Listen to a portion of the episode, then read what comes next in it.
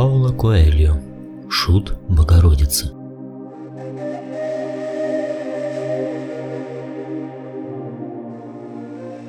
О Мария, непорочно зачавшая, молись за нас, ибо на Тебя уповаем.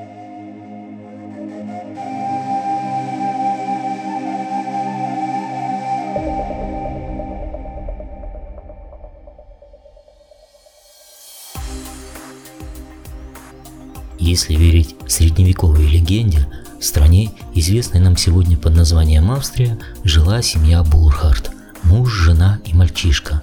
И имела эта семья обыкновение на Рождество веселить народ, читая стихи, распевая баллады, сочиненные в прежние времена трубадурами, жонглируя разными предметами. Понятное дело, что лишних денег на подарки у них никогда не водилось, но Бурхард-старший всегда повторял сыну – знаешь, почему мешок святого Николая, а именно он разносил тогда подарки австрийским детям, никогда не пустеет, хотя на свете полным-полно ребятишек, да потому что святой Николай дарит порой кое-что поважнее игрушек.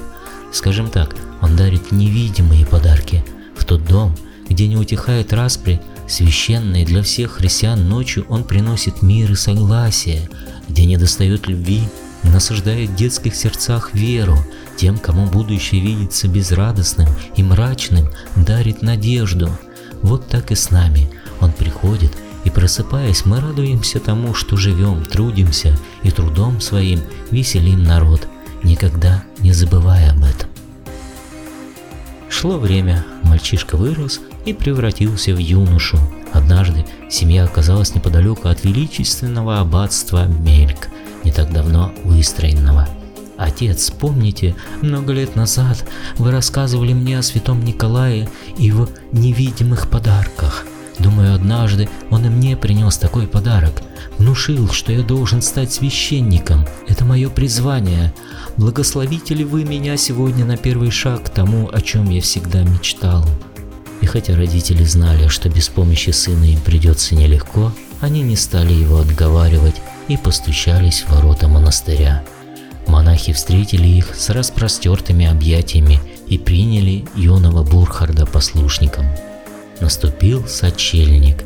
Именно в этот день в Мельке случилось чудо. Богоматерь с младенцем Иисусом на руках сошла на землю и посетила монастырь.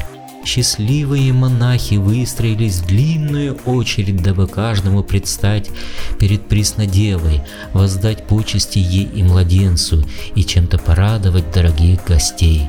Один из монахов показал богатую роспись монастырского зала, другой с гордостью продемонстрировал роскошную Библию, на переписывание и иллюстрирование которой ушло сто лет. Третий благоговейно перечислил имена всех святых.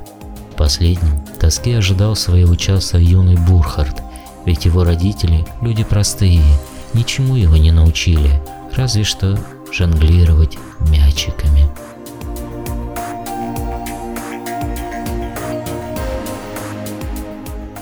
Когда дело дошло до него, святые отцы – Хотели было завершить чествование, ведь бывшему шуту Гороховому нечего было ни сказать, ни показать, чего доброго испортил бы впечатление от обители. Но юный Бурхард очень уж хотел подарить хоть что-нибудь Иисусу и Преснодеве. Смущаясь, чувствуя на себе укоризненные взгляды братьев, он достал из кармана несколько апельсинов и начал подбрасывать их и ловить. Апельсины летали в воздухе, образуя идеальный круг, совсем как те времена, когда он вместе с родителями исходил всю округу с ярмарки на ярмарку. Именно в этот миг младенец Иисус, которого держала на руках Богородица, захлопал в ладоши от радости, и именно юному Бурхарду Преснодева дала подержать дитя, на устах которого сияла улыбка.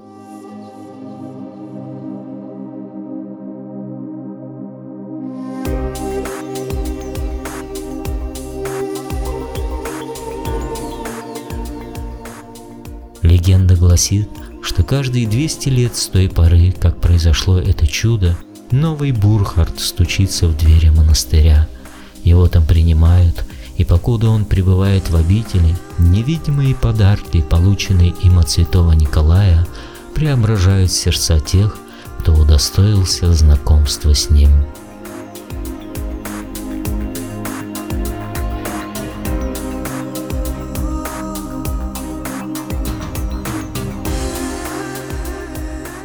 Перевод с португальского Екатерины Хаванович.